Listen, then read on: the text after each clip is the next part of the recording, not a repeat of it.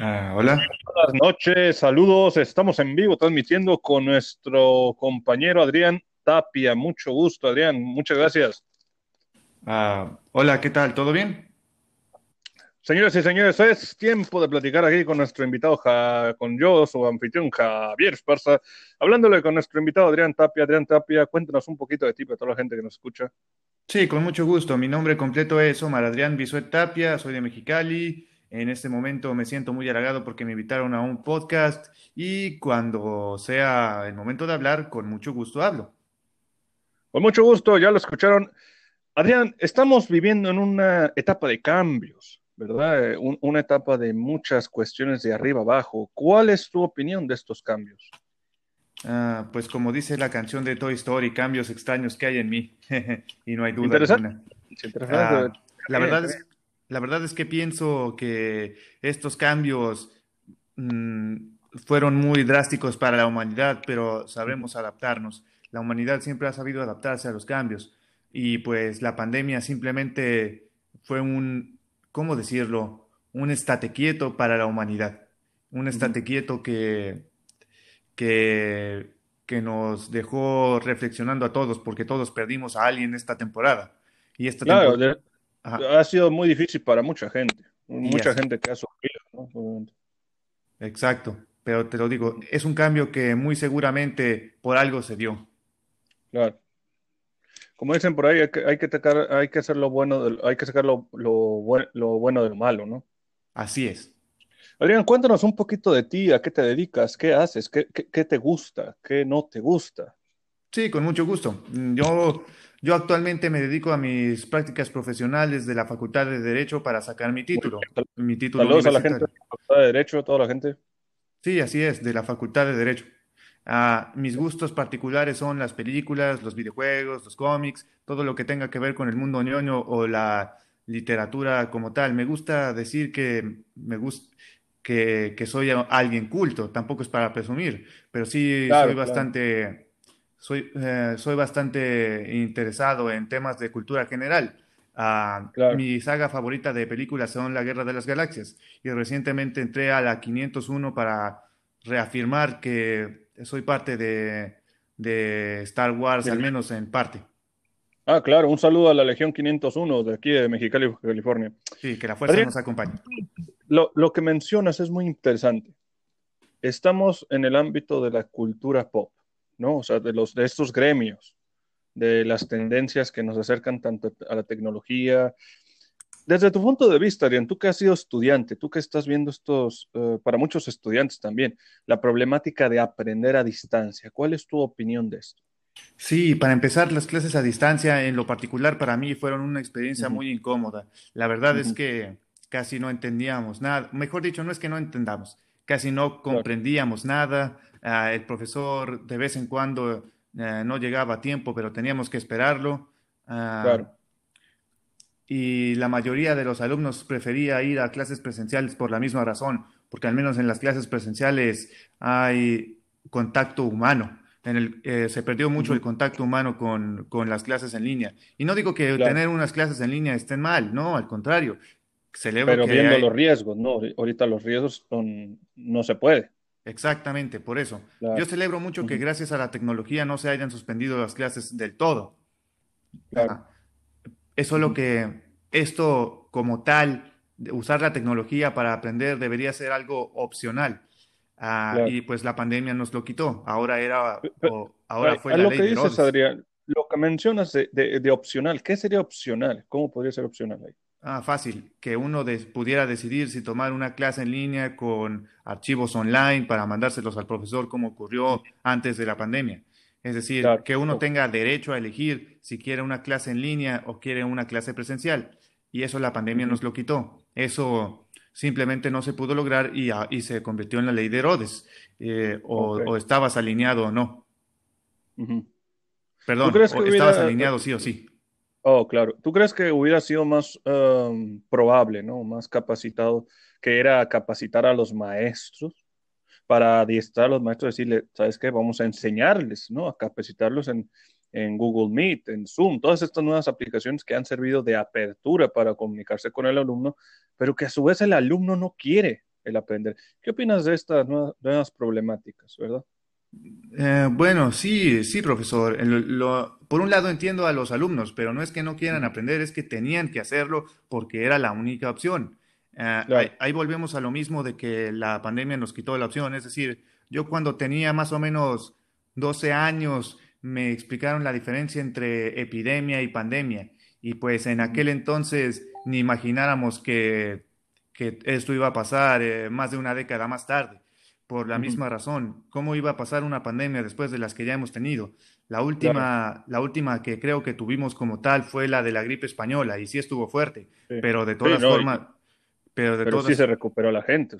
ahí no tenían tecnología, o sea, no, no, estaban a los avances tecnológicos que estamos hoy en día. Exactamente. Eso de capacitar a los profesores está bien, pero eh, el problema fue que no estábamos preparados en lo más mínimo para esta situación. Y pues, si los hubiéramos capacitado antes de todo Exacto. esto. Ah, exactamente, por si acaso. Ahora, ah, perdón, usted primero. Disculpe, disculpe. Ahí lo que mencionas es un punto muy importante, porque hay mucha gente, Adrián, que dice, ¿para qué educo al maestro? ¿No? ¿Para qué, ¿Para qué prepararlo incluso en una situación como la que dices tú? Quizás tú también representas a muchos jóvenes, porque muchos jóvenes están viéndose forzados a aprender de esta, de esta modalidad, pero se sienten muy acomplejados que un maestro no sepa usar Instagram o WhatsApp o Zoom, ¿no? Correcto. ¿A qué se todo esto? Ah, perdón, ¿podría repetirlo? No lo escuché bien.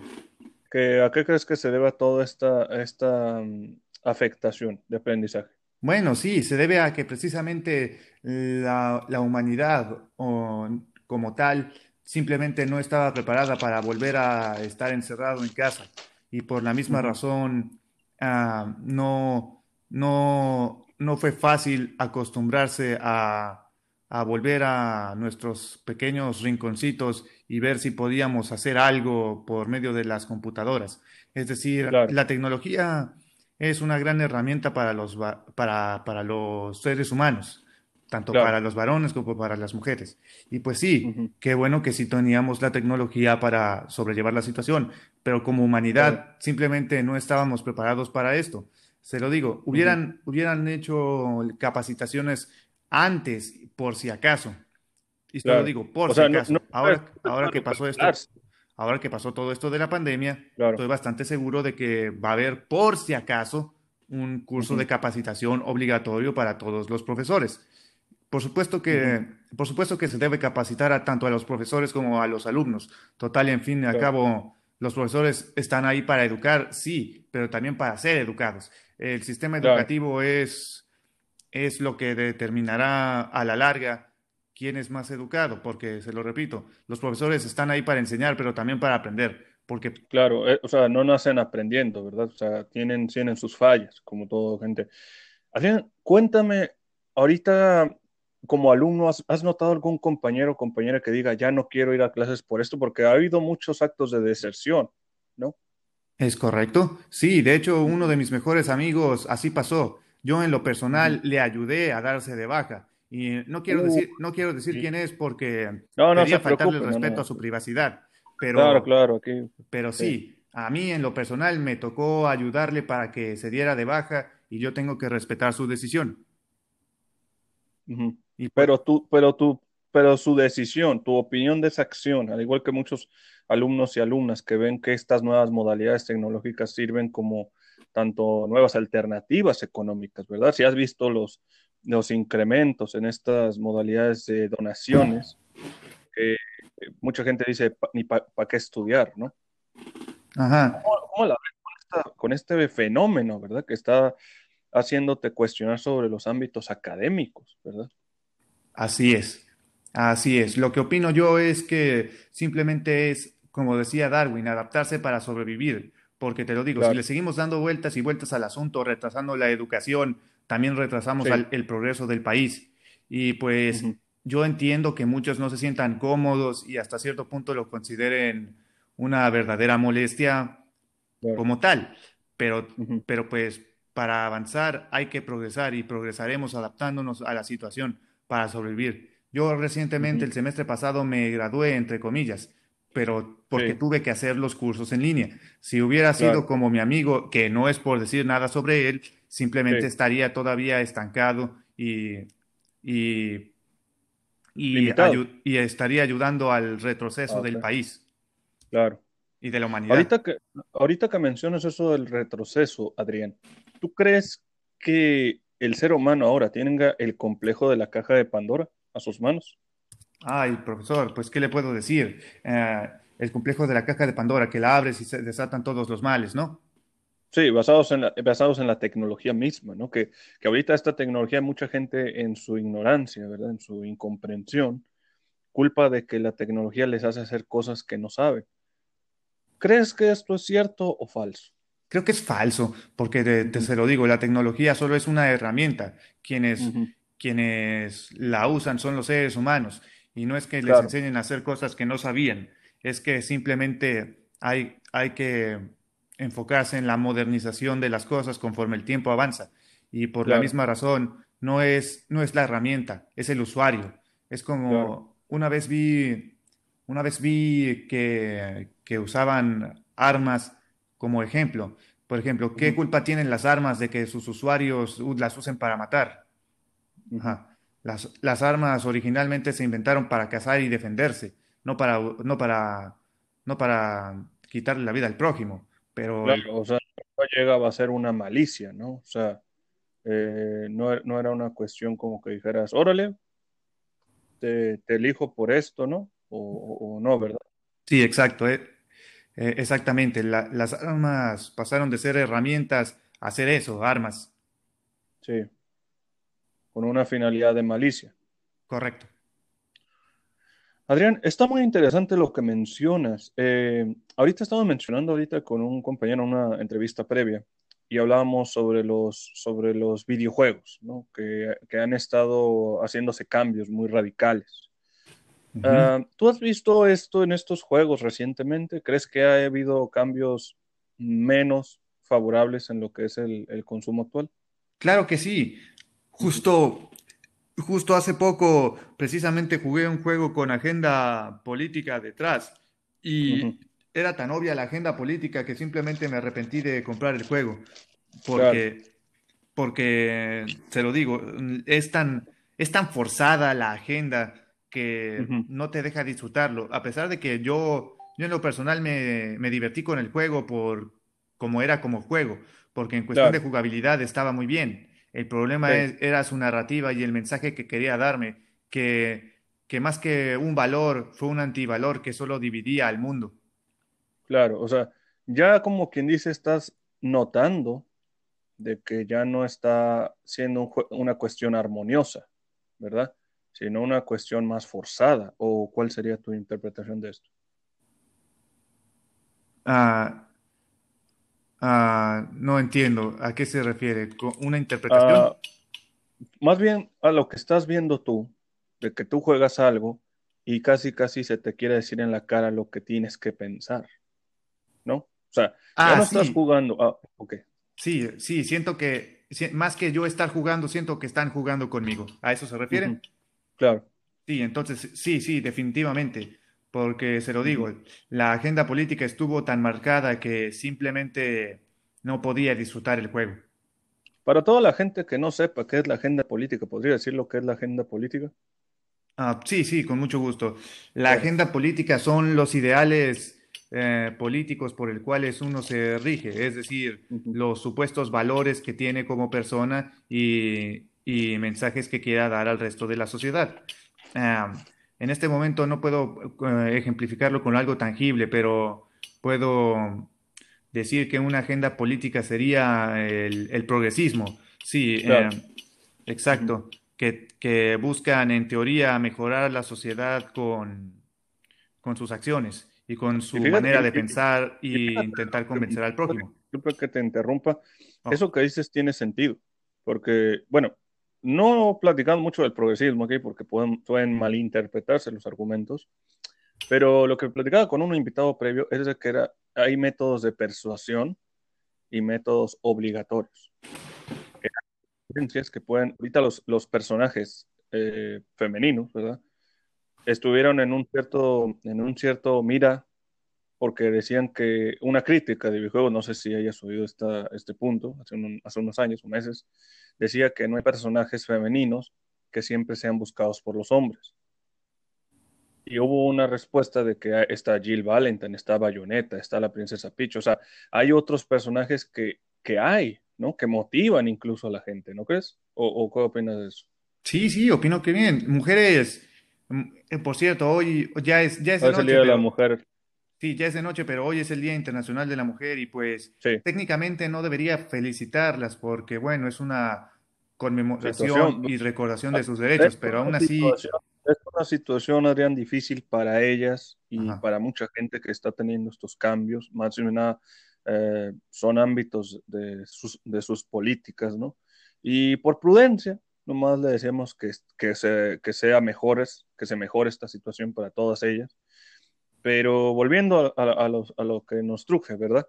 Sí, sí, sí, volviendo a lo que nos toca, yo digo que eso es, yo digo Sí, que eso es falso, porque se ha sí, demostrado que las mujeres eh, son eh, muy, muy importantes en el mundo de los videojuegos. Ha habido claro, protagonistas muy, muy excepcionales y por la misma razón no podemos decir que las pongan ahí nada más para ponerlas, sino que de verdad claro. tienen un propósito y que Tie- Tienen, tienen un argumento, ¿verdad? No es nomás por atractivo. exactamente, el atractivo es nada más un punto y aparte. Ahorita, Adrián, que mencionas eso del atractivo, hubo un juego que era el Resident Evil 3, ¿no? Con la protagonista Jill Valentine. Y hablaba con uno de los, de los invitados y mencionaba que hay un modo, de, o sea, los jugadores PC gamers, que le alteran el vestuario al personaje. Ajá. ¿Qué opinas tú de lo que es una hipersexualización del personaje, de tal manera que generes otra perspectiva del mismo? O sea, el diseñador no lo creó así.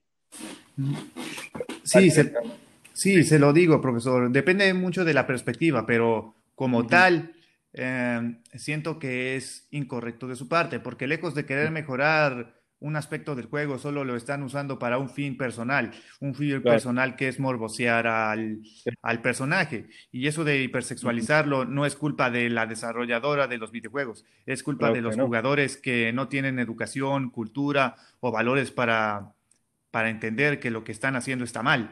Ah, Claro. por- porque hipersexualizar por hipersexualizar a los personajes no es divertido, es de hecho denigrante. Y lo mismo pasaría con los personajes masculinos. Eh, Sí, si yo una vez vi que, que en un mod de Resident Evil 4 podías ver a, a, a León complaciendo a las damas en, en unos trajes sugerentes para, para precisamente las damas. Ah, Ah, ok, sí, Ajá, y pues eso estaba muy mal, porque quien claro, creó el, quien creó el mod lo hizo para su propia satisfacción en lugar de hacerlo para mejorar a la comunidad. sí. Y, y eso de la hipersexualización en general está muy mal, porque cuando lo haces es que no le tienes al personaje ni cariño ni respeto. Eso es un punto muy interesante lo que argumentas, lo que mencionas, eso es cambiando lo que es el contenido de todo, que lo hicieron varios, lo hicieron programadores, todo, no sé qué tan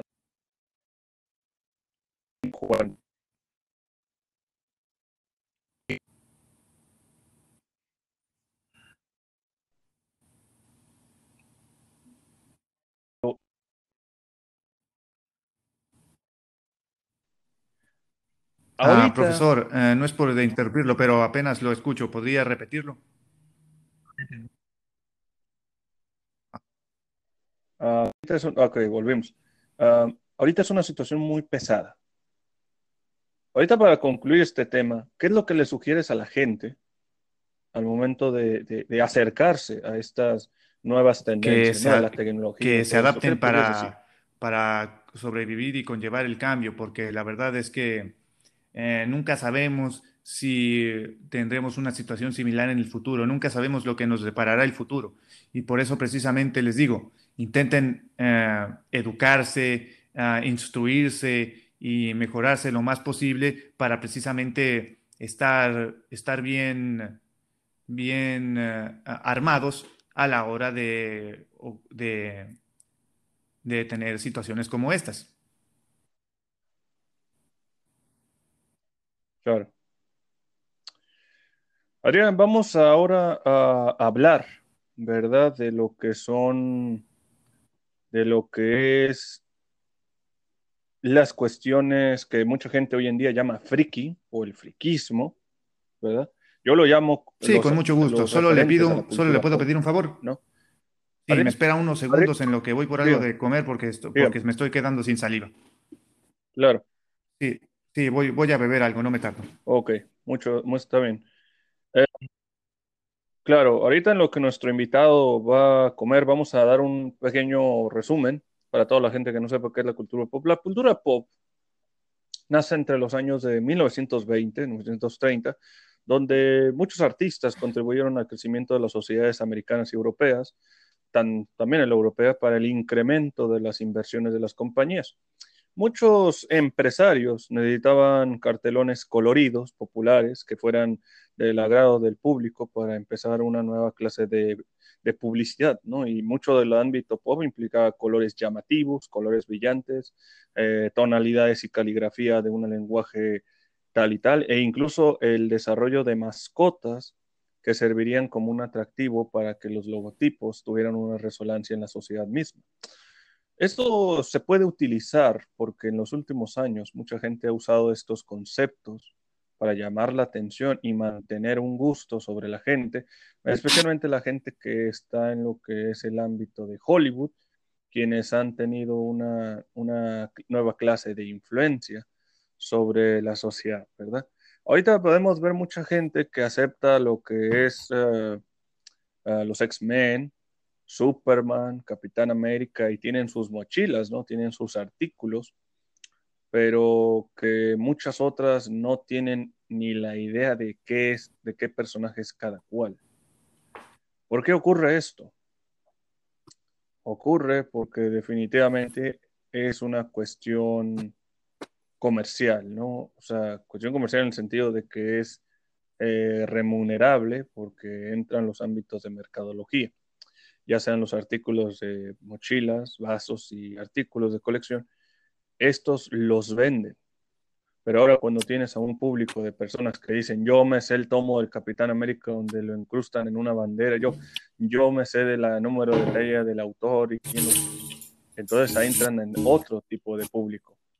El otro tipo de público es un público que no, que no está acostumbrado, ¿verdad? El hecho de que no esté acostumbrado es que este público ve las cualidades, lee las historias. Pero bueno, aquí vuelve nuestro invitado Adrián Tapia. Adrián Tapia, continúa, por favor. Uh, sí, sí. Bueno. Ya, ya terminé, estoy de regreso. Sí, sí, okay. como, como iba diciendo. Uh, que estábamos comentando que íbamos a ir a lo de los puntos ñoños y la cultura friki. Sí, sí, con mucho gusto. Sí, o sea, mucha, mucha gente ahorita le está llamando ñoñerismo, otra le llaman friquismo, otra le llaman otakus, otra le llaman geeks. Cuéntanos, Adrián Tapia, ¿qué, pues, ¿qué son estos La movimientos? cultura pop siempre ha existido, es decir, eh, antiguamente usábamos la mitología para, para decir que éramos fan de algo y que los dioses eran los que hacían um, los que hacían el mundo más interesante. Los griegos tenían una mitología muy interesante porque Claro. a través de metáforas se explicaban mucho de la realidad social y Claro. usaban y, us- y la usaban como metáforas del día a día. Sí. Hoy en día que tenemos tanto, tantas series, eh, películas y medios de entretenimiento que nos inspiran día a día, pues puedo decir que hemos avanzado mucho y que, y que este mundo es también muy Sí. interesante porque a través de la ficción podemos mejorar nuestra realidad. Claro. Hay mucha gente, Adrián, que ahorita está viendo la ficción como un escape, ya sea juegos virtuales, ya sea eh, eh, streaming, ¿verdad? Que es la idea pero de, de moverse. Pero ahorita también, ah, como todas cosas buenas, también hay malas. Ahorita estaba mencionando con una compañera sobre el acoso en estos, en estos centros de convivencia. Dime, ¿qué opinas de esta Pues acción sí, tan que precisamente es gente que no tiene ni educación ni cultura y que no sabe distinguir de la realidad de la ficción. Es decir, Ah, alguien que, que acosa Ujú, nada más por- para vivir en una fantasía es alguien que simplemente no tuvo educación en casa y por lo mismo es alguien repelente. Hay que respetar al prójimo independientemente de, de- de todo. Eh, el respeto es algo que se gana demostrándolo primero y si no lo, y si no lo demuestras, eh, no esperes a que los demás lo hagan contigo. Esto va para, esto puede dedicarse a todo, es Claro, decir, tanto, tanto el varón como la mujer pueden ser alguien falta de cultura, falta de, de respeto y falta de educación. Y por lo mismo, por lo mismo los, los invito claro. a, a reflexionar que simplemente... Ah, hola. Buenas noches, saludos. Estamos en vivo transmitiendo con nuestro compañero Adrián Tapia. Mucho gusto, Adrián. Muchas gracias. Ah, hola, ¿qué tal? ¿Todo bien? Señores y señores, es tiempo de platicar aquí con nuestro invitado, Ja- con yo, su anfitrión Javier Esparza, hablándole con nuestro invitado Adrián Tapia. Adrián Tapia, cuéntanos un poquito de ti para toda la gente que nos escucha. Sí, con mucho gusto. Mi nombre completo es Omar Adrián Bisuet Tapia, soy de Mexicali. En este momento me siento muy halagado porque me invitaron a un podcast y cuando sea el momento de hablar, con mucho gusto hablo. Con mucho gusto, ya lo escucharon. Adrián, estamos viviendo en una etapa de cambios, ¿verdad? Eh, un- una etapa de muchas cuestiones de arriba abajo. ¿Cuál es tu opinión de estos cambios? Ah, pues como dice la canción de Toy Story, cambios extraños que hay en mí y no hay duda Interesante, interesante. Ah, la verdad es, la verdad es que pienso que estos cambios mm, fueron muy drásticos para la humanidad, pero sabremos adaptarnos. La humanidad siempre ha sabido adaptarse a los cambios y pues la pandemia simplemente fue un, ¿cómo decirlo? Un estate quieto para la humanidad. Un estate quieto que, que, que nos dejó reflexionando a todos, porque todos perdimos a alguien esta temporada. Y esta Claro, temporada... de- ha sido muy difícil para mucha gente, mucha gente que ha sufrido, ¿no? Exacto. Pero te lo digo, es un cambio que muy seguramente por algo se dio. Claro. Como dicen por ahí, hay que, hay que, sacar, hay que hacer lo bueno, del- hay que sacar lo, lo, buen- lo bueno de lo malo, ¿no? Así es. Adrián, cuéntanos un poquito de ti, a qué te dedicas, qué haces, qué, qué, qué te gusta, qué no te gusta. Sí, con mucho gusto. Mm, Yo, yo actualmente me dedico a mis prácticas profesionales de la Facultad de Derecho para sacar mi título, mi título Saludos a la gente de la Facultad de Derecho, a toda la gente. Sí, así es, de la Facultad de Derecho. Ah, mis gustos particulares son las películas, los videojuegos, los cómics, todo lo que tenga que ver con el mundo ñoño o la literatura como tal. Me gusta decir que me gusta que, que soy alguien culto, tampoco es para presumir, pero sí soy claro, bastante, soy, eh, soy bastante interesado en temas de cultura general. Ah, claro. mi saga favorita de películas son La Guerra de las Galaxias y recientemente entré a la 501 para reafirmar que soy parte de, de Star Wars, al menos en parte. Ah, claro, un saludo a la Legión 501 de aquí de Mexicali, California. Sí, que la fuerza Adrián, nos acompañe. lo, lo que mencionas es muy interesante.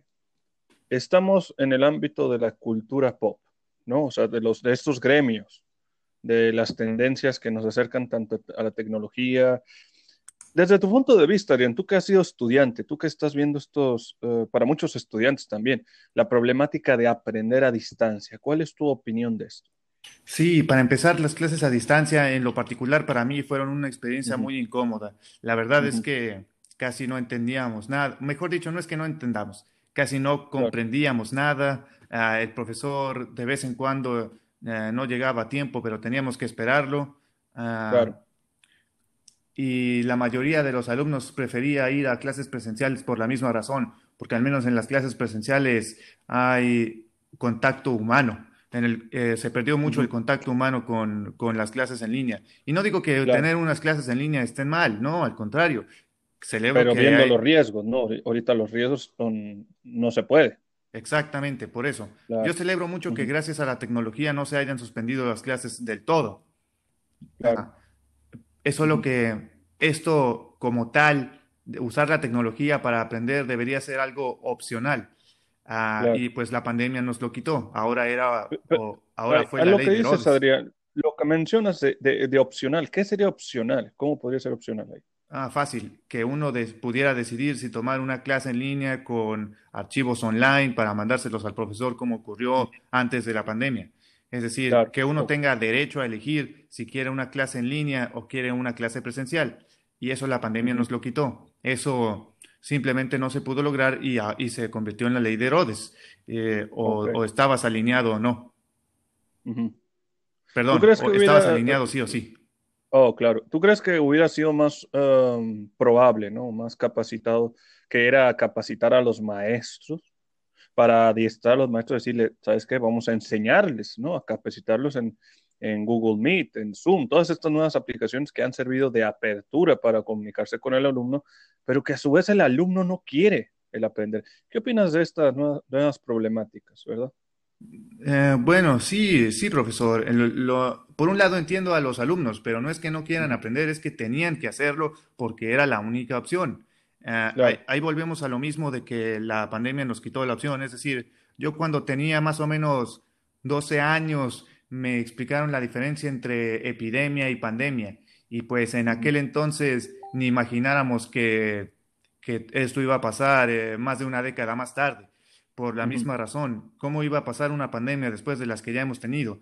La última, la última que creo que tuvimos como tal fue la de la gripe española y sí estuvo fuerte, pero de todas formas... pero de pero sí se recuperó la gente, ahí no tenían tecnología, o sea, no, no estaban a los avances tecnológicos que estamos hoy en día. Exactamente, eso de capacitar a los profesores está bien, pero eh, el problema fue que no estábamos preparados en lo más mínimo para esta situación. Y pues si los hubiéramos capacitado antes de todo Exacto. Ah, exactamente, por si acaso. Ahora, ah, perdón, usted primero. Disculpe, disculpe. Ahí lo que menciona es un punto muy importante, porque hay mucha gente, Adrián, que dice, ¿para qué educo al maestro? ¿No? ¿Para qué, ¿Para qué prepararlo incluso en una situación como la que dices tú?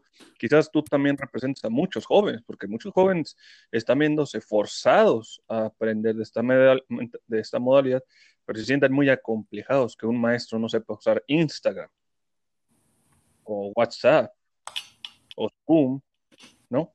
Correcto. ¿A qué se lleva todo esto? Ah, perdón, ¿podría repetirlo? No lo escuché bien. ¿A qué crees que se deba toda esta, esta mm, afectación de aprendizaje?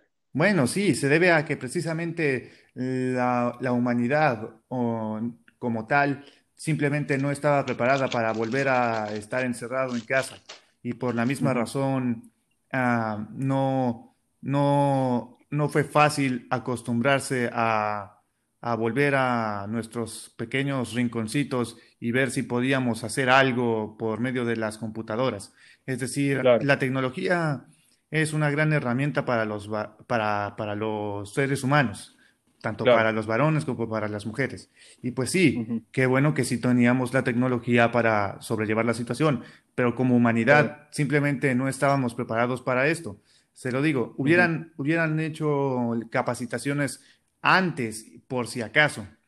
Y se lo digo, por si acaso. ahora, ahora que pasó esto, ahora que pasó todo esto de la pandemia, estoy bastante seguro de que va a haber, por si acaso, un curso de capacitación obligatorio para todos los profesores. Por supuesto que, por supuesto que se debe capacitar a tanto a los profesores como a los alumnos. Total en fin y al cabo, los profesores están ahí para educar, sí, pero también para ser educados. El sistema educativo es, es lo que determinará a la larga quién es más educado, porque, se lo repito, los profesores están ahí para enseñar, pero también para aprender. Porque... Claro, eh, o sea, no nacen aprendiendo, ¿verdad? O sea, tienen, tienen sus fallas, como todo gente. Adrián, cuéntame, ahorita como alumno, ¿has, ¿has, notado algún compañero o compañera que diga, ya no quiero ir a clases por esto? Porque ha habido muchos actos de deserción, ¿no?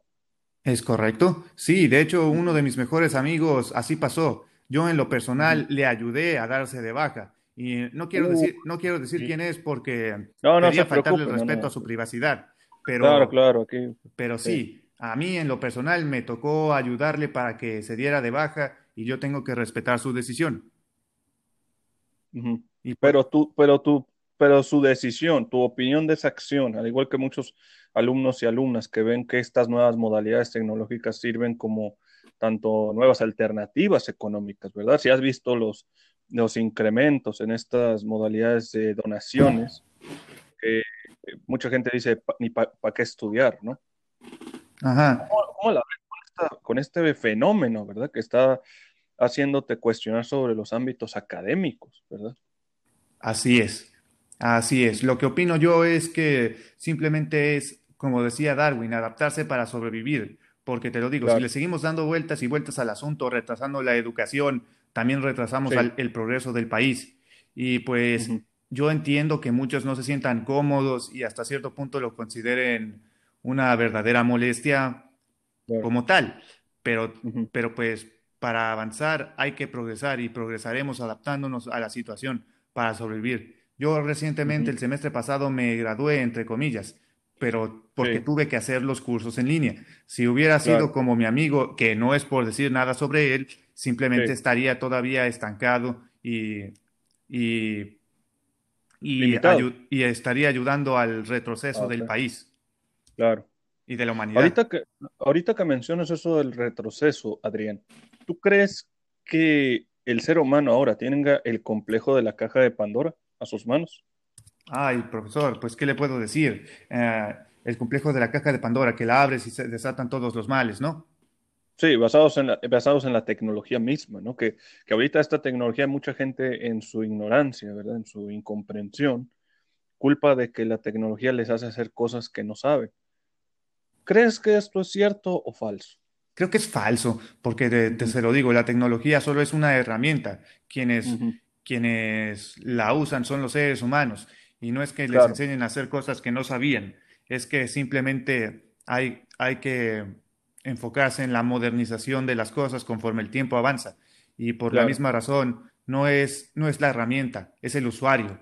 Es como una vez vi, una vez vi que, que, usaban armas como ejemplo. Por ejemplo, ¿qué culpa tienen las armas de que sus usuarios las usen para matar? Las, las, armas originalmente se inventaron para cazar y defenderse, no para, no para, no para quitarle la vida al prójimo. Pero... o sea, no llegaba a ser una malicia, ¿no? O sea, eh, no, era una cuestión como que dijeras, órale, te, elijo por esto, ¿no? O, no, ¿verdad?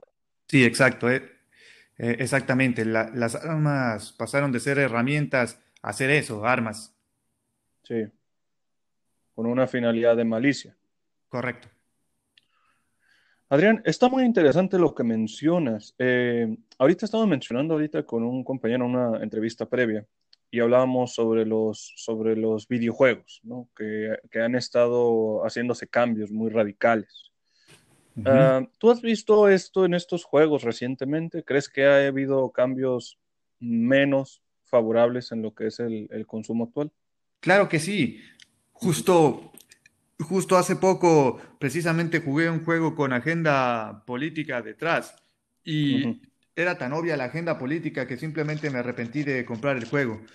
Porque, porque, se lo digo, es tan, es tan forzada la agenda que no te deja disfrutarlo. A pesar de que yo, yo en lo personal me, me divertí con el juego por como era como juego, porque en cuestión de jugabilidad estaba muy bien. El problema era su narrativa y el mensaje que quería darme, que, que más que un valor, fue un antivalor que solo dividía al mundo.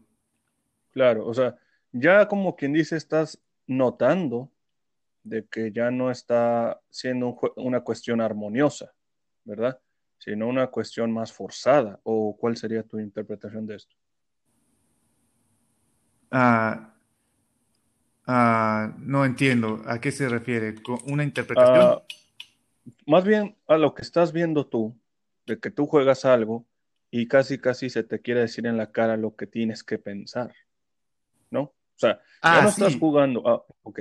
Sí, sí, siento que más que yo estar jugando, siento que están jugando conmigo. ¿A eso se refiere? Claro.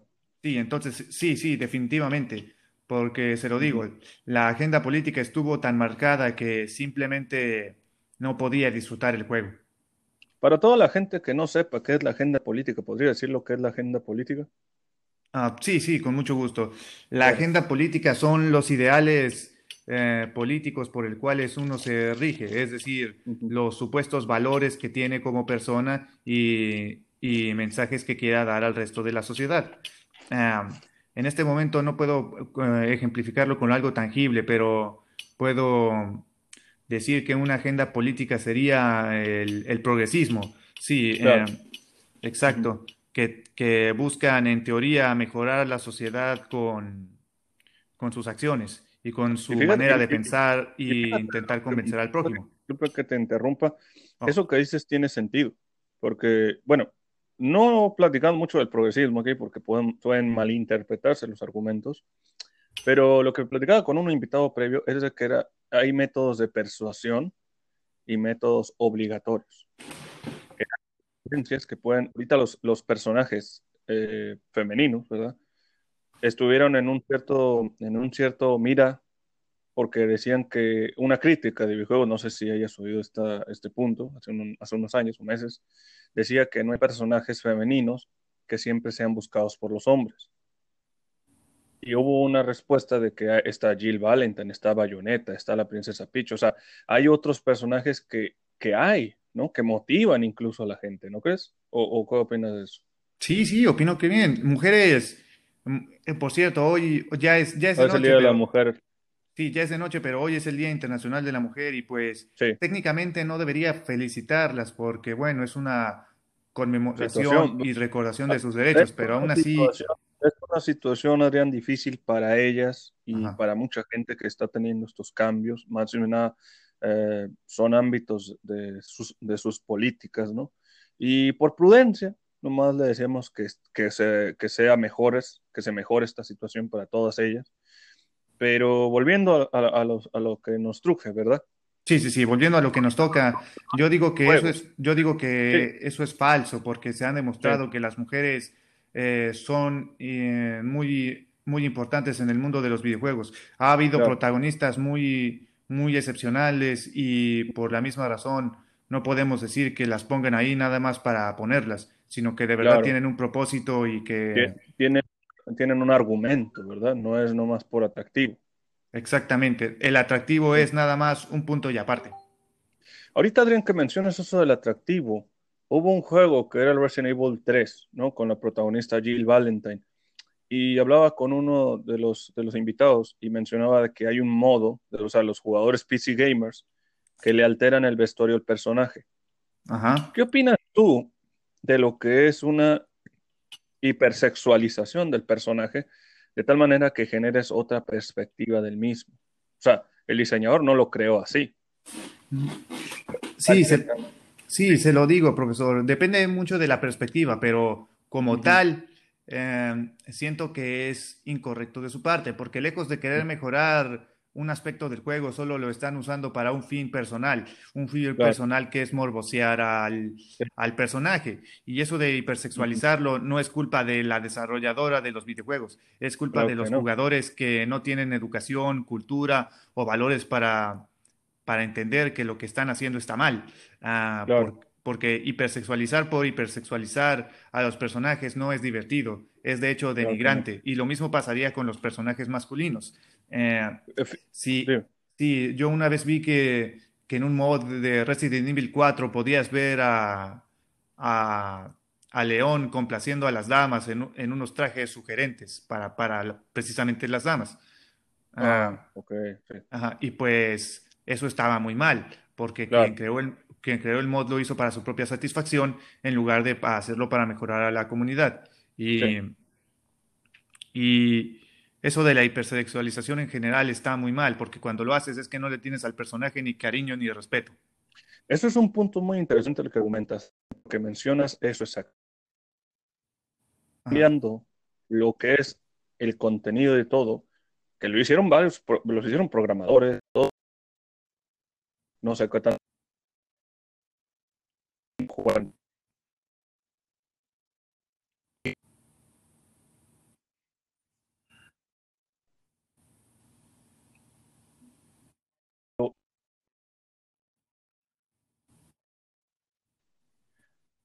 Ah, profesor, eh, no es por interrumpirlo, pero apenas lo escucho. ¿Podría repetirlo?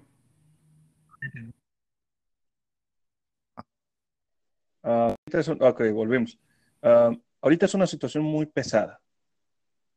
Ahorita para concluir este tema, ¿qué es lo que le sugieres a la gente al momento de, acercarse a estas nuevas tendencias, que la tecnología. Que se adapten para, para sobrevivir y conllevar el cambio, porque la verdad es que eh, nunca sabemos si tendremos una situación similar en el futuro, nunca sabemos lo que nos deparará el futuro. Y por eso precisamente les digo, intenten eh, educarse, uh, instruirse y mejorarse lo más posible para precisamente estar, estar bien, bien uh, armados a la hora de, de tener situaciones como estas. Claro. Adrián, vamos ahora a hablar, ¿verdad? De lo que son, de lo que es las cuestiones que mucha gente hoy en día llama friki o el friquismo, ¿verdad? Yo lo llamo. Sí, con mucho gusto. Solo le pido, solo le puedo pedir un favor. ¿No? Sí, me espera unos segundos en lo que voy por algo de comer porque, esto, porque me estoy quedando sin saliva. Claro. Sí, sí, voy, voy a beber algo, no me tardo. Ok, mucho, está bien. Eh, claro, ahorita en lo que nuestro invitado va a comer, vamos a dar un pequeño resumen para toda la gente que no sepa qué es la cultura pop. La cultura pop nace entre los años de 1920 y 1930, donde muchos artistas contribuyeron al crecimiento de las sociedades americanas y europeas, también en la europea, para el incremento de las inversiones de las compañías. Muchos empresarios necesitaban cartelones coloridos, populares, que fueran del agrado del público para empezar una nueva clase de, publicidad, ¿no? Y mucho del ámbito pop implicaba colores llamativos, colores brillantes, eh, tonalidades y caligrafía de un lenguaje tal y tal, e incluso el desarrollo de mascotas que servirían como un atractivo para que los logotipos tuvieran una resonancia en la sociedad misma. Esto se puede utilizar porque en los últimos años mucha gente ha usado estos conceptos para llamar la atención y mantener un gusto sobre la gente, especialmente la gente que está en lo que es el ámbito de Hollywood, quienes han tenido una, nueva clase de influencia sobre la sociedad, ¿verdad? Ahorita podemos ver mucha gente que acepta lo que es eh, eh, los X-Men, Superman, Capitán América y tienen sus mochilas, ¿no? Tienen sus artículos, pero que muchas otras no tienen ni la idea de qué es, de qué personaje es cada cual. ¿Por qué ocurre esto? Ocurre porque definitivamente es una cuestión comercial, ¿no? O sea, cuestión comercial en el sentido de que es eh, remunerable porque entra en los ámbitos de mercadología ya sean los artículos de mochilas, vasos y artículos de colección, estos los venden. Pero ahora cuando tienes a un público de personas que dicen, yo me sé el tomo del Capitán América donde lo incrustan en una bandera, yo, yo me sé de la número de talla del autor y quién Entonces ahí entran en otro tipo de público. El otro tipo de público es un público que no, que no está acostumbrado, ¿verdad? El hecho de que no esté acostumbrado es que este público ve las cualidades, lee las historias.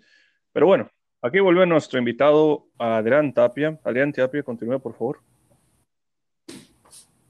Ah, sí, sí. Bueno. Ya, ya terminé, estoy de regreso. Sí, sí, como, como iba diciendo, que estábamos comentando que íbamos a ir a lo de los puntos ñoños y la cultura friki. Sí, sí, con mucho gusto. Sí, o sea, mucha gente ahorita le está llamando ñoñerismo, otros le llaman friquismo, otros le llaman otakus, otros le llaman geeks. Cuéntanos, Adrián Tapia, ¿qué, pues, son estos movimientos? La cultura pop siempre ha existido, es decir, eh, antiguamente usábamos la mitología para, para decir que éramos fan de algo y que los dioses eran los que hacían, los que hacían el mundo más interesante. Los griegos tenían una mitología muy interesante porque a través de metáforas se explicaban mucho de la realidad social y, usaban, y, la usaban como metáforas del día a día. Hoy en día que tenemos tanto, tantas series, eh, películas y medios de entretenimiento que nos inspiran día a día, pues puedo decir que hemos avanzado mucho y que y que este mundo es también muy Sí, interesante porque a través de la ficción podemos mejorar nuestra realidad. claro. Hay mucha gente, Adrián, que ahorita está viendo la ficción como un escape, ya sea juegos virtuales, ya sea eh, eh, streaming, ¿verdad? Que es la idea pero de, de moverse. Pero ahorita también, ah, como todas cosas buenas, también hay malas. Ahorita estaba mencionando con una compañera sobre el acoso en estos, en estos centros de convivencia. Dime, ¿qué opinas de esta Pues sí, que precisamente es gente que no tiene ni educación ni cultura y que no sabe distinguir de la realidad de la ficción. Es decir, ah, alguien que, que acosa Ujú, nada más por- para vivir en una fantasía es alguien que simplemente no tuvo educación en casa y por lo mismo es alguien repelente. Hay que respetar al prójimo independientemente de, de- de todo. Eh, el respeto es algo que se gana demostrándolo primero y si no lo, y si no lo demuestras eh, no esperes a que los demás lo hagan contigo. Esto va para, esto puede dedicarse a todo, es claro, decir, tanto, tanto el varón como la mujer pueden ser alguien falta de cultura, falta de, de respeto y falta de educación. Y por lo mismo, por lo mismo los, los invito claro. a, a reflexionar que simplemente, ¿qué tal? Eh, perdón, perdón, pero me sacaron. No sé por qué me sacaron. No, yo tampoco, está muy extraño. Bueno, am, ahorita, Adrián, comentas cosas muy interesantes. Vamos a recapitular para toda la gente que probablemente estuvo escuchando y pregunte qué onda con esto.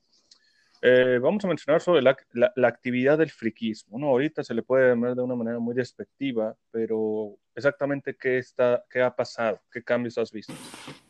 ¿Qué cambios he notado en la comunidad del friquismo? Ah, pues, mm, pues, mi- mire, las personas que disfrutan mucho, mucho las cosas frikis, ñoñas o como quiera que les quieras llamar, ah, simplemente eh, eran también en su, en la mayoría de los casos muy introvertidas y pues Ujú. convivir a- ahora que está tan globalizado el mundo eh, es una experiencia completamente nueva para ellos. Claro, Ah, ajá. Y por la misma razón, ah, solo hay que tratar con respeto, aunque suene como disco rayado, la palabra respeto para mí es muy importante, así que la uso mucho. Eh, claro, claro. ajá. O sea, que lo que la gente no comprende para todo el auditorio o lo que escucha en Spotify, no sé qué, qué aplicaciones, pero lo que es el friquismo ha tenido un cambio muy radical porque ahora se ha expandido a otras gentes, de otros contextos. Entonces, lo que para ustedes era algo muy cauteloso, muy delicado, era para otras personas es algo más accesible. No me equivoco, ¿verdad? O sea, sí, sí ha No, pasado. sí, me ha pasado, es decir, ahora vivimos en la época en la que cual el contenido friki es lo que impera y eso, y eso en parte es positivo porque hubo una gran época donde hasta se burlaban de la gente por ser friki y eso no estaba bien, porque Sí, simplemente no respetaban gustos que dentro de lo que cabe no, no herían a nadie y solo, y solo lo usaban como excusa para molestar. Y es lo que, claro, y es lo que comento. Por una parte, qué bueno que el mundo cambió y que la cultura ñoña ya está imperando por encima de, de aspectos negativos como la discriminación o la intolerancia. sí. Pero por otro lado, Ah, por el otro lado, pues también eh, siento que muchas personas son hipócritas, es decir, sí, que, que nada más lo están haciendo para encajar en un lugar en lugar de hacerlo porque realmente les gusta. Es decir, claro. Yo he visto, yo he visto y he comprobado que muchas personas nada más están ahí por estar, sin, sin ser verdaderos fanáticos o, Fanáticos, o ver- claro. o gente realmente interesada en el medio, que quiere Sí. eh, encajar por encajar en alguna parte. No, no es como una dedicatoria, decir, oye, ¿te gusta Spider-Man? No, pues nomás agarré la camisa de tal mono y no me interesa. O sea, llega a ser muy conflicta, muy conflictivo esta relación, ¿no? Últimamente. Ah, así es, sí, por, por lo mismo, porque no estás siendo sincero, no estás siendo tú realmente, estás, ah, estás metiéndote en donde no te llaman y a su vez eh, quieres encajar en un lugar donde simplemente no, no, no vas a encajar. Ajá. Y por la Es misma razón, Dime. Sí, Ah, es, es un poco complicado eso y está interesante cómo lo dices, porque para mucha gente que, que ahorita está en estos mundos del friquismo, del cómic, del anime, creen que es una cuestión de una vida de colores, ¿no? Hay gente que ha estado ahí y dice que no es ni siquiera el color de rosa, ¿no? sí, el mundo nunca va a ser color rosa, por más que lo intentemos pintar. Tú, Adrián, ah, ¿puedes contar, compartir una de las experiencias que has tenido en este mundo de, de color de caramelo?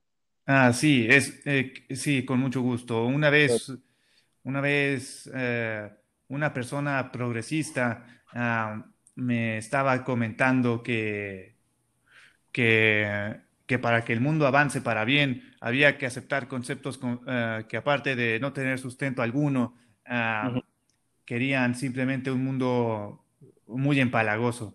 Es decir, eh, yo de, de buena fe quería respetarla y, y aceptar lo que ella me estaba diciendo, pero simplemente no era posible por razones hasta lógicas. El, sí, te- tendré que ser específico en este momento claro, porque, claro. porque la verdad es que si no lo soy puede que se malinterprete, pero como tal. Claro, es, es tu opinión. O sea, Sí, es mi sí, opinión. Esta sí. persona, de la cual no voy a decir su nombre por, por respeto a su privacidad, Claro. mm, me argumentaba que, que existían más de dos sexos en los seres humanos, a lo cual yo de buena, bueno, quiero pensar que de buena manera le, le dije que, que no opinaba igual.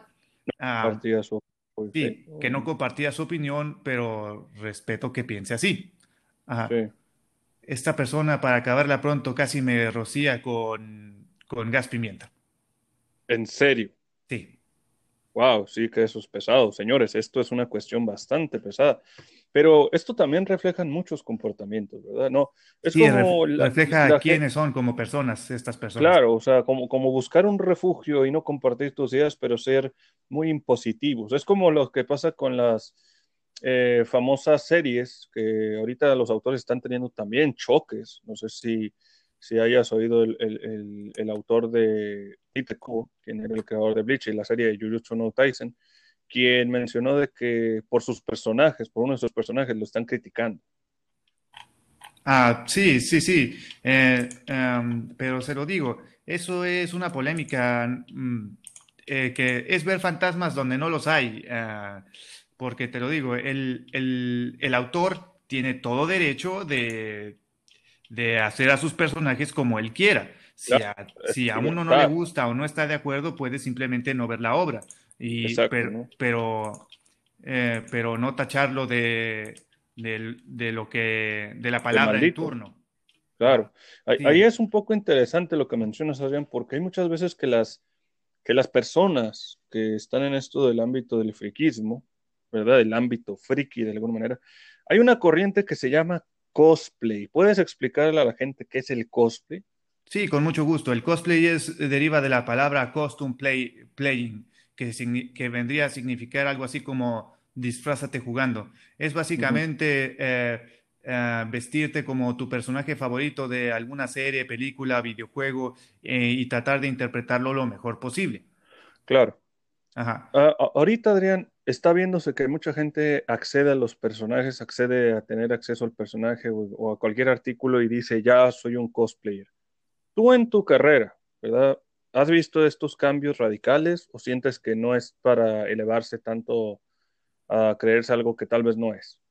Mm, pues, ¿qué le puedo decir? Eh, como dije antes, depende mucho de la perspectiva, porque si genuinamente tiene intención de hacer cosplay, pues para mí es un cosplayer nato. Si nada más lo está haciendo para, para su propia satisfacción o por querer encajar, lo convierte en un hipócrita y por lo tanto en una persona que no está muy bien, que digamos. Ah, que- querer formar parte de algo no tiene nada de malo. Eh, el problema es Mentirles, ¿no? que no, no en, no en todos lados vas a encajar Ah, y es, claro, y es mejor encajar en lugares donde, donde seas honesto contigo mismo. claro, Ah, do- donde recibas esa, esa tolerancia, ¿no? Esa, ese, ese, sí, porque, esa aceptación. Ah, porque si, si, si te vas a, vestir como tu personaje favorito debe ser eso, tu personaje favorito. Ah, vestirte por vestirte es exactamente lo mismo que ponerse. Es como si estuviera poniéndose cualquier ropa. Así, así, así de sencillo. Si no lo está haciendo con la intención de, de, aportar, es mejor que no lo haga por la, y no se autodomine cosplayer por la misma razón, porque lo está haciendo por moda. Ah, una moda que eventualmente pasará. Adrián, eso que mencionas es muy importante porque ahorita hay, esta nueva corriente de, mujeres y hombres que están teniendo esa creencia de, ser profesional en este campo. ¿Puedes ilustrar al público por qué no es apto de autodenominarte profesional? Sí, sí, porque profesional significa experiencia ah, y, mucho conocimiento al respecto. Quiere decir que eres alguien que puede capacitar a otros para eso. Y, y, si, no lo, y si no lo eres en lo profundo de, del alma, simplemente no está siendo profesional, simplemente está siendo amateur ah, que quiere llamar la atención y haciéndose pasar por profesional. Es exactamente lo mismo que alguien que dice que es la representación de, de una religión como tal. Ah, es decir, alguien que se cree superior a otros. O sea, tiene un complejo de avatar. Sí, tiene. O sea, es la personificación de, eso que representa en la Tierra. Así es. Ok. Adrián, eso que comentas eh, es interesante porque han habido congregaciones dentro de, este, dentro de estas comunidades, ¿no? Y hay mucha gente que tanto hace sus trajes como compra sus pelucas y le ha metido mucho esfuerzo y dinero. Pero que también es una cuestión muy curiosa para decir cómo alegarte, decir soy profesional, si ni siquiera elaboras una estrategia de, capital o de, inversión. Sí, exactamente. Eh, se lo digo, es un, a fin de cuentas, es un hobby todavía esto de los cosplayers. Siempre, existió, siempre existió, pero a, fin, pero a fin de cuentas sigue siendo un pasatiempo del cual le tienes que invertir bastante. Y por la misma razón, si nada más lo estás haciendo para divertirte, está bien, está muy bien, pero si, si, quieres ser profesional, también tienes que entender que todo tiene su costo y que hay que trabajar por ello y que puedes hacer que eso mismo trabaje para ti. Tampoco hay que ser codicioso. ¿Cómo sería trabajar para ti? O sea, ahorita, ¿cómo sería? Hay, muchas tiendas de disfraces, ¿verdad? Que, que rentan y venden estos trajes pero lo que hacen estos, estos personas que le denominan fakers o tacos, le meten un billete o ¿cuál sería la diferencia? ¿Cuál, cuál La diferencia sería en la intención. Mm, por ejemplo, ah, por ejemplo, hay, hay muchas personas que nada más quieren la, aceptación del público tomándose fotografías en sus trajes. Ah, claro. Sí, pero hay quienes también eh, se toman las trajes, le alegran el día de una persona y no tiene nada de malo pedir una gratificación por ello. Claro, esto también tiene sus límites, no hay que ser codiciosos, hay que simplemente tratar al César, perdón, hay que darle al César lo que es del César y a Dios lo que es de Dios. Es decir, eh, he visto muchos, muchos cosplayers en, lugares como Las Vegas, donde hacen un espectáculo disfrazados y a su vez piden una pequeña donación. Y eso no tiene nada de malo. Porque O sea, lo que dices tú es que es cuestión del, eh, del, contexto, ¿no? Porque si vamos a Las Vegas, oye, hay dinero, hay, hay turismo, ¿no? Y se ve con una manera más, más agradable. Imagínate ir caminando y que te toque el tío Sam, oye, ¿qué onda? O el, el Kentucky Fried Chicken, ¿no? O sea, pero, pero ¿por qué aquí la gente se vuelve un poco más, más como si Pedro le hablara por otra parte, ¿no? Eh, precisamente por, el nivel de educación y cultura que tenemos, profesor. Eh, simplemente mm, eso es la consecuencia de poca instrucción, pocos valores, poca capacidad de entender, poca visión. Mm, básicamente, poco de un todo. claro, claro. O sea, ahorita has visto o notado que mucha gente no le, o sea, le tiene cariño al personaje, pero no lo demuestra. O simplemente no lo has visto. Sí, sí, lo, he visto como tal. Dice tenerle un cariño, pero al no demostrarlo, está precisamente demostrando que, que no está diciendo la verdad. Ajá, y por lo tanto es una persona deshonesta en la cual no hay que confiar. claro. eh, ahí, ahí es un, un poco difícil, ¿no? Porque también se ha mostrado de que mucha gente vive de la imagen, ¿no? Que muestras una cosa en una pantalla, pero no eres para subirte al escenario y, y demostrarlo ahí, ¿no? ¿Por, Correcto. por qué crees que se está dando esto? ¿Por qué ya no? Porque hay, hay, hay eventos, ¿no? Pero casi nadie participa. ¿Por qué?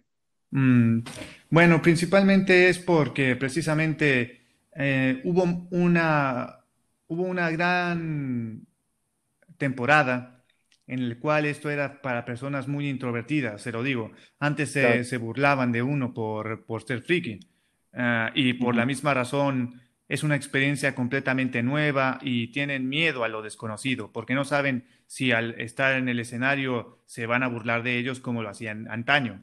Ah, tienen miedo al fracaso y a no ser aceptados como tal por, por los gustos que tienen. Y por eso creo que se Claro, debe. Es, eh, en mi opinión, se debe a precisamente la timidez y el miedo a experimentar cosas nuevas.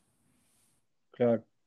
Es como, es- eh, eh, estas personas tienen miedo, pero ¿a qué crees tú, Adrián, que le tengan miedo? A, precisamente al fracasar y al no ser aceptados y a que, y a que muchas personas simplemente se burlen de, de ellas por el mero hecho de tener los gustos que tienen. Estás diciendo de que en estas congregaciones hay muchas divisiones, todavía más. Sí, exacto. ah, por la misma razón, aunque se aunque el mundo, aunque el mundo del, del friquismo se diversificó, todavía hay gente que, que tiene ese estigma de que no van a ser aceptados por los gustos que tienen. Claro.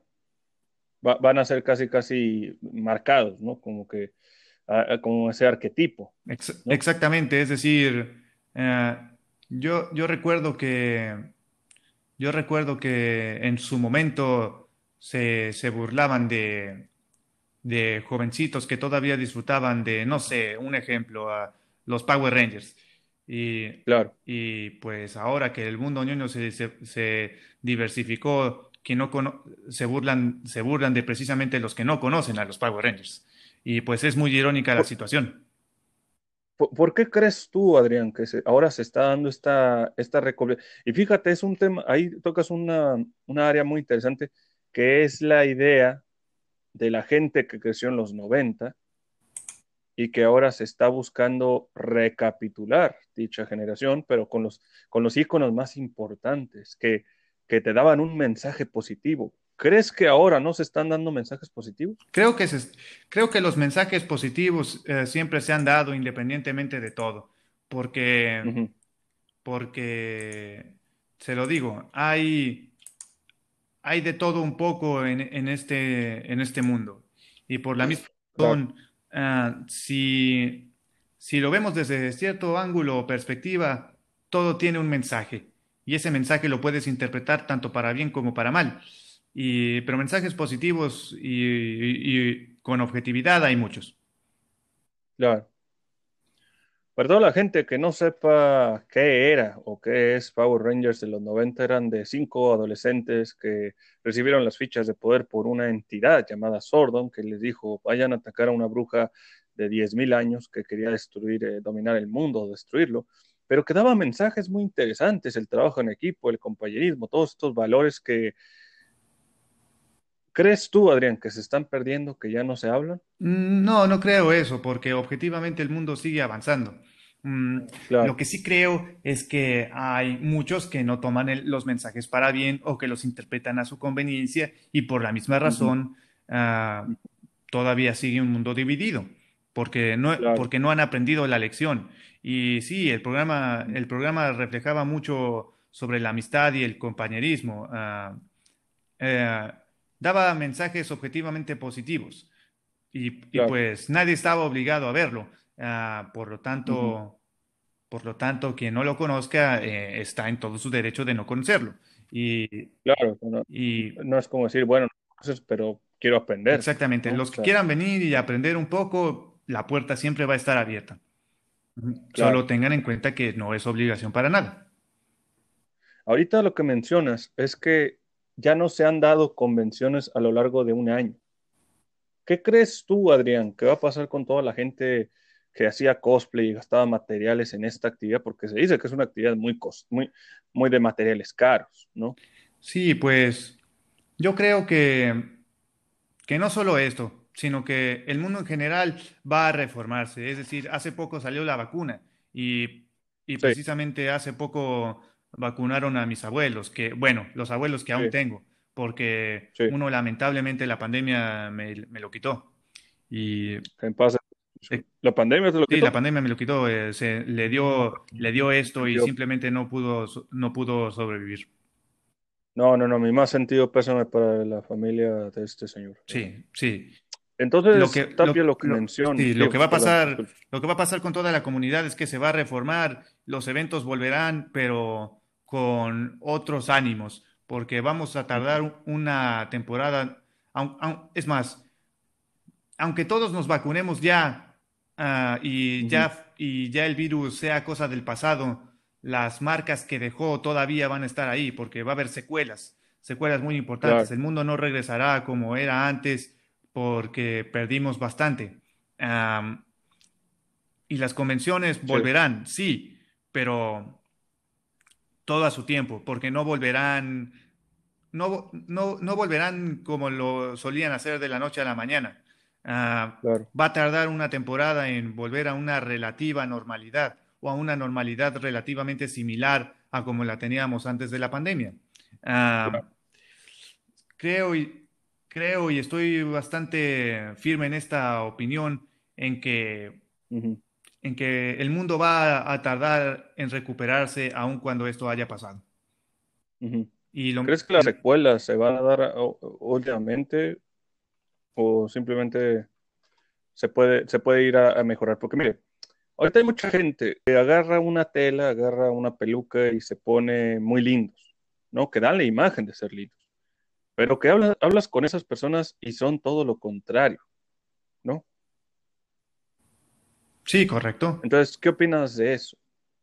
Opino que está muy mal, eh, porque te lo digo, estás siendo hipócrita, no reflejas los valores que refleja el personaje. Claro. O, no estás haciendo lo que el personaje eh, daba como motivación. Claro. Es, ah, pero dicen que es, difícil, que dicen, dicen que es una cuestión difícil, todo el día, todo el día andar sonriendo, todo el día mostrando esa imagen y que se te ate a un papel, eso es peor, ¿no? Sí, exacto. Si ese es el caso contigo y no eres capaz de y no eres capaz de, de hacerlo, e, es mejor que simplemente ni lo intentes, porque se lo digo, es algo que tiene que salir del corazón y debes hacerlo más por amor que, que por, aunque suene cursi, Debes hacerlo porque ah. salga por amor y del corazón, más que por el beneficio que puedas tener. Dicen por ahí, dicen por ahí que los actores, ¿verdad? Que cuando interpretan tanto un personaje, se les deja secuelas, ¿no? Que, les deja una secuela de, su personalidad cambia, su, su mentalidad cambia, no es la misma. ¿Alguna vez te ha pasado esto? Ah, ah, sí, sí, sí.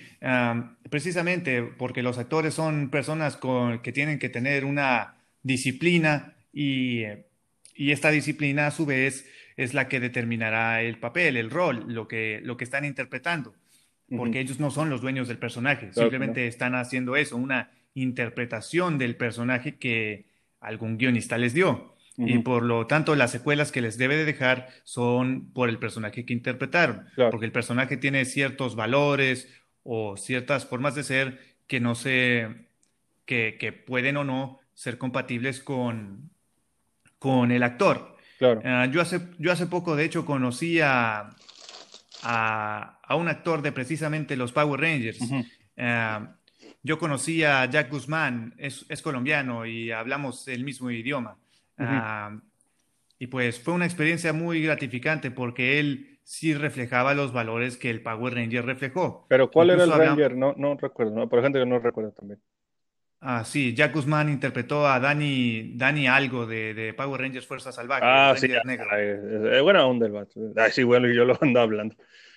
No. Sí, sí. Pues Y, sí, y, y por lo mismo, ah, las secuelas que dejan los personajes, pues son eso, secuelas, y, y los actores deben de tenerlo en cuenta para Sí, los papeles que les toca, sí, porque puede que un día interpreten a un personaje bueno o malo, todo depende de, todo depende de la perspectiva, claro, pero que, pero, pero siempre dejándoles una enseñanza. claro, o sea, aprender algo bueno, ¿no? O sea, no, no, eh, ahorita, ¿qué le recomendarías a la gente que tiene a lo mejor hijos o hijas que los es- que están acercando a esta actividad, pero que también los padres no lo ven atra- no lo ven seguro, ¿verdad? O sea, ahorita está poniendo en tela de juicio sobre este tipo de expresión, pero se, se promueve más la música de los narcocorridos, del reggaetón.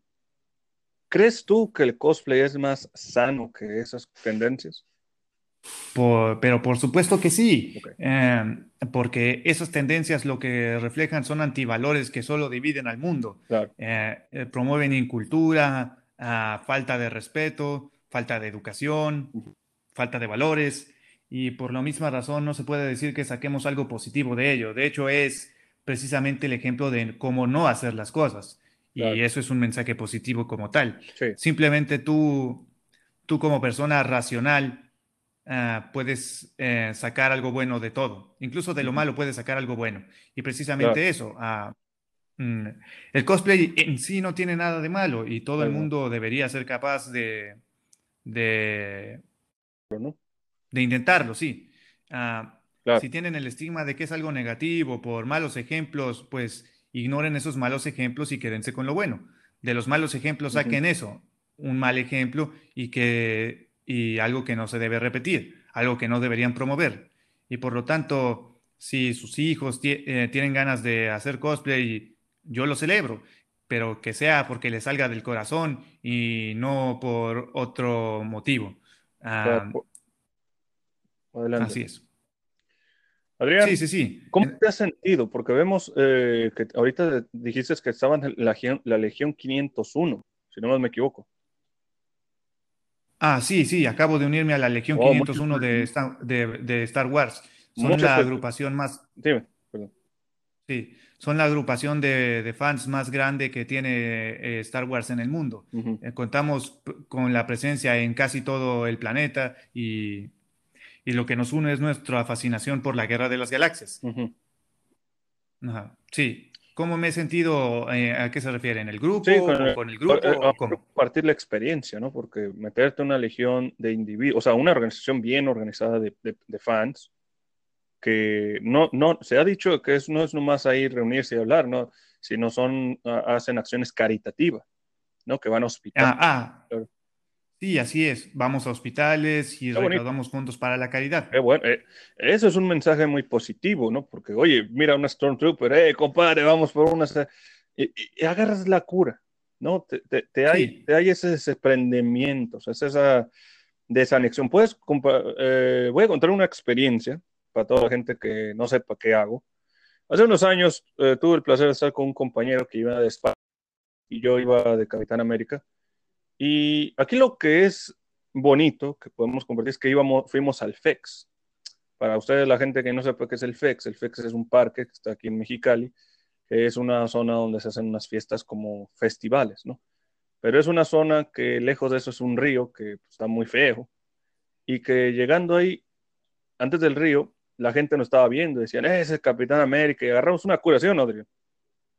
Sí, e- es, exactamente. Pero que era bonito la energía se transmitía y la gente que exactamente, o sea, no era una idea de, de- de molestar e incomodar, sino una idea de, de- de acercarse con la gente, ¿verdad? Así es. Ahora, ¿por qué crees tú que se acercamiento con la gente? Mm, No creo que se haya perdido ese acercamiento con la gente. Simplemente no hemos tenido la oportunidad de acercarnos en este último, eh, bueno, en estos últimos dos años por la pandemia. Claro, Porque, porque sí, yo, yo antes de la pandemia tenía planes como tal sí, y pues tuvieron que suspenderse por, por esto. Pero no creo que se haya perdido en lo más mínimo el, el acercamiento a las personas. Eh, yo digo que más bien fue todo lo contrario. Aprendimos a unirnos, solo que de otra manera, Claro. con, con las tecnologías. Sí. Para Ajá, tratar de hacerlo la, mejor, ¿no? exactamente, y, y por eso mismo. En la Legión 501, por ejemplo, yo me he conectado con más personas, es decir, en cuanto me uní, me llovieron solicitudes de mensajes de fans de Star Wars de todo, de todas partes del mundo. Muy bien, muy bien. Ah, ajá, y con ellos platico de vez en cuando de, y, y hablamos sobre lo que nos gusta, lo que nos, nos gusta, todo lo relativo a Star Wars, pero también aprendemos a conocernos en persona. Sí, Platicamos de a qué nos dedicamos, eh, en qué lugar de la República estamos, ver si nos podemos ayudar con los trajes, eh, todo, todo lo que tenga que ver. Y ha sido una experiencia muy, muy agradable. Yo, yo puedo decir que estoy agradecido porque me permitieron formar parte de la Legión. No he podido ir a hospitales ni obviamente, pues no, pues ni a hacer eventos de caridad por la pandemia, Sí, pero en cuanto, en cuanto pueda hacerlos, con todo el gusto del mundo los hago. sí. Una, una acción muy interesante, ¿verdad? Porque también esto de los, de las, de la gente que hace personajes, no, e- no se le ve haciendo esto, ¿verdad? No, no se le ve como la Legión 501 que va a hospitales a ayudar a niños con cáncer, porque ha habido un profesor ahí en el DF que se vistió de Spider-Man y él enseñaba a sus alumnos. No sé si hayas oído la historia. No, no la había Era escuchado. un profesor de, de historia en la Universidad de la UNAM que se vistió de su personaje favorito de Spider-Man y iba todos los días a dar clases vestido como el personaje. ¿Tú crees, Adrián, que hay, persona- hay personas como con personajes que se sienten tan cómodas vistiendo estas prendas para, para a lo mejor dar, inclu- incluirlo en su vida diaria? Claro que sí. De hecho, celebro mucho lo que hizo este profesor porque, porque demostró que, que aun siendo alguien eh, mayor puede dar, puede dar un buen ejemplo vistiéndose como su personaje favorito e instruyendo a las personas. claro. Ajá. ¿Tú crees que es Y más una motivación, ¿no? Decir, oye, me está enseñando Spider-Man, oye, lo aprendí porque el profe es de Spider-Man, o sea, ¿es esa energía que se es recíproca o crees que no? sí, depende de la perspectiva de los alumnos, porque hay alumnos que, que también tienen, tienen ah, tienen eh, opiniones diversas. Claro, Si, si para ellos es divertido que les enseñe el hombre araña, pues bravo. Si hay otros claro, que se sienten incómodos, pues también se respeta. claro. Pero si objetivamente están aprendiendo algo positivo, ya es ganancia. Sí, Adrián, ¿has visto o sentido de que hay una me- menor at- atención a la, o sea, de ahora la perspectiva de las chicas, ¿cuál crees tú que es la razón por la que ellos, ellas no participan en el escenario? Porque se dicen que hay muchas competencias, ¿no? Mm, más que eso es lo que le decía hace un momento sobre, sobre la diversificación y que esto es nuevo, porque relativamente el mundo del friquismo se diversificó hace poco y por la misma razón, si hay damas que se sienten ah, atemorizadas, pues están en todo su derecho. claro, Ah, si, si sienten que las van a acosar o algo por el estilo, están en todo su derecho de decir no le entro. claro. Y y por lo mismo se respetan. Ajá. Si ellas creen que no es un lugar seguro, pues no están obligadas a ir.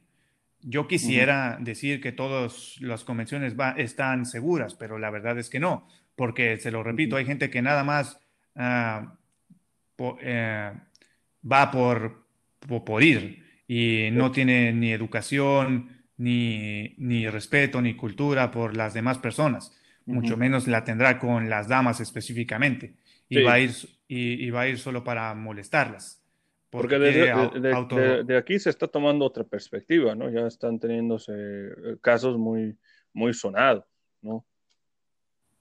Sí, exacto.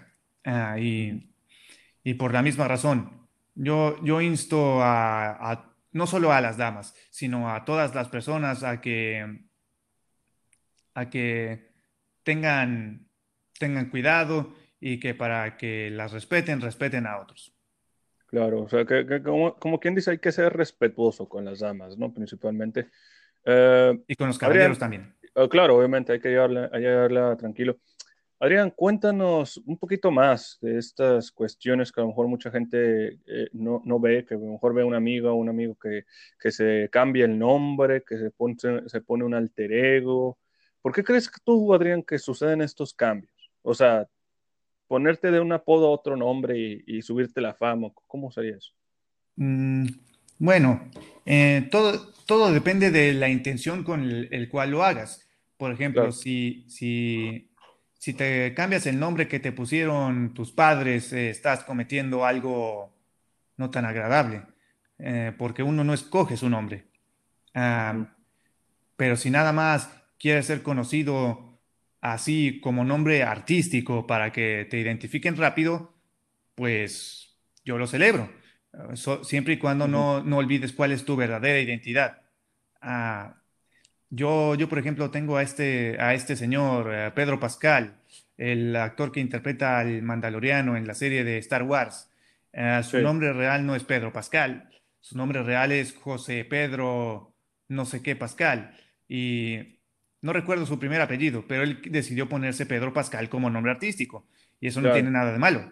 Ah, o sea, eso es, una pauta, es una mención interesante, ¿no? Que, no, o sea, en el, en el, entorno artístico tú seleccionas un nombre, ¿no? Y, así, ¿no? No es nada de malo. Correcto, no tiene nada de malo. Ahorita que toques el tema de este actor, Pedro Pascal, ha habido un fuerte rumor muy pesado en la industria de, de este Lucasfilm ¿verdad? Que es el despido de esta actriz Gina Carano. Sí. Por los argumentos que ella presentó y que a, este actor no se le hizo igual. ¿Qué opinas de esta cuestión tan, tan, tan difícil? No digo interesante, porque pues, ¿quién va a decir, hey, no digas esto porque te despido? ¿no? Es un poco feo. ¿Qué puedes decirnos al respecto? Sí, la verdad siento que es una situación lamentable porque yo defiendo mucho la libertad de credo y de pensamiento. Claro si, si, si esta persona no opina igual que yo o tiene una ideología diferente a la mía, no necesariamente significa que no pueda convivir con ella. Ah, claro, sí, todo, todo, debe ser desde el marco del respeto. Si ella respeta ah, lo que yo pienso, yo respeto lo que ella piensa, aunque no estemos de acuerdo. Y, y objetivamente el tiempo le dará la razón a quien la tenga. Yo siento que el despido de Gina Carano fue muy injustificable porque, porque hubo agenda política detrás. Ah, es decir, mm, las agendas solo están en turno, porque puede que luego aparezca alguien que tenga una agenda diferente a la otra, y entonces ah, hubiera sido lo contrario. Con Pedro, no tengo absolutamente nada en contra de, Pedro Pascal. Lo que dijo tal vez fue, fue muy fuerte, sí, pero a fin de cuentas él, él tiene todo derecho a expresar su opinión y no deberían despedirlo por, por expresar su opinión. El problema es que, como están de acuerdo con la opinión de Pedro y no con la de Gina, trataron muy mal a Gina. Es decir, si Gina hubiese dicho algo igual de fuerte, pero de acuerdo a la agenda política en turno, no habría pasado nada y eso está muy mal. Eso es ser hipócrita y ser selectivo. ¿Tú crees, Adrián, entonces que se están haciendo ámbitos así muy drásticos dentro de la dentro de la expresión libre, porque ahí lo que estás tocando ya está tocando fibras muy, muy, como quien dice, así importantes, ¿no? Porque es curioso que digas toda esta sarta de, cosas, ¿verdad? Pero si tú le pones a argumentar lo que pasó en el caso de Amber Heard y Johnny Depp, ¿por qué no se, vi, se vio la misma atención? ¿Verdad? Sí, sí, pero, pero eso ya sería meterme mucho en la vida privada de estas personas. Lo que pasó. Pero es, el, ámbito icónico, ¿no? Es un ejemplo. Sí, exactamente. yo opino que la violencia es la violencia independientemente de quién la, la provoque. Y por lo tanto, y por lo tanto, yo estoy en contra de la violencia en general. Si, si estas personas fueron violentas el uno con el otro, pues simplemente no debieron, eh, no debieron juntarse en primer lugar porque solo, solo es un ambiente tóxico. Ajá, y por lo tanto, y por lo tanto no, no recomiendo para nada estar en ambientes tóxicos. Sí, eso es lo crees que... ¿Tú crees entonces, Adrián, que se han venido afectando estos intereses, porque se, eh, se pone de ícono. A, dicen mucha gente que, que, no, hay, no hay personas de admirar, de motivar. Yo conocí individuos que ven a esta mujer y dicen se sienten motivados por ella, e incluso niñas que dicen, ve a esta mujer motivante. ¿Tú crees que se da esto, sí o no? Claro que sí, pero te lo repito, es simplemente el nivel de educación, cultura y valores que uno tiene. Eh, muchos creen que, que, es un ejemplo a seguir y pues están en todos sus derechos de decir yo admiro a esta persona, pero objetivamente el tiempo les dará la razón o no. Y yo, y yo estoy seguro de que no les dará la razón por razones objetivas, es decir, eh, se comprobó, y solo digo, se comprobó que ella fue violenta, independientemente de quién fue violento primero o quién respondió, hubo violencia por parte de los dos. Y por, lo y por lo tanto, ninguno debe ser tomado como ejemplo a seguir o ninguno debe ser considerado la víctima o el victimario, porque ambos fueron responsables de, la violencia. Claro, venían de, de, una relación tormentosa en ambas partes, ¿no? Digámoslo así. Exactamente. Claro. Bueno, eh, ahorita, Adrián, hay muchos organizadores de eventos, ¿no? Muchos organizadores de, las convenciones. ¿Has notado, de tu perspectiva, de diferente organizador, cuáles creerías tú que serían los mejores tips para mejorar un evento? Mm, ¿Cuáles serían los mejores tips para mejorar un evento? Es una pregunta complicada porque, porque porque lo que para unos puede ser mejorar, para otros no puede serlo tanto. Y por, y por la misma razón sería difícil recomendar algo que objetivamente sea, sea bueno para el público general. Lo que podría, lo que podría recomendar es que simplemente mm, hagan el evento porque hagan el evento de, forma ah, ordenada, uh, y que mejoren mucho la seguridad, porque hace falta mucha seguridad en, los eventos. Es decir, tampoco hay que ser prepotentes. Para mejorar los eventos, eh, yo recomiendo más seguridad y que la, la, publicidad del evento sea positiva en cuanto a valores se refiere, que, que haya anuncios o carteles que digan respeta para que te respeten y que, y que, y que haya una especie de seguro en caso de que las cosas se salgan de control. Sí, yo, yo hago mucho énfasis en la seguridad. Sí, eso es lo que podría recomendar, más seguridad. Adrián, ¿Has visto o tenido la mala experiencia de ver algo desagradable en alguna organización? Ah, sí, en básicamente todas. Ah, ¿Por, qué, por, qué, por, qué, se ha dado en todas? ¿Cuál, es la situación? A ver. Porque nunca falta, nunca falta eh, la oveja negra que, que quiere, que quiere, eh, ¿cómo decirlo? Mm, Nunca faltan, nunca faltan los, los entrometidos de una organización que nada más están ahí por figurar, pero, pero no para, no para mejorar. Eh, nunca faltan las personas que nada más piensan en sí mismas y no en el prójimo. Y por la misma razón, en, todas, en todas las organizaciones los hay.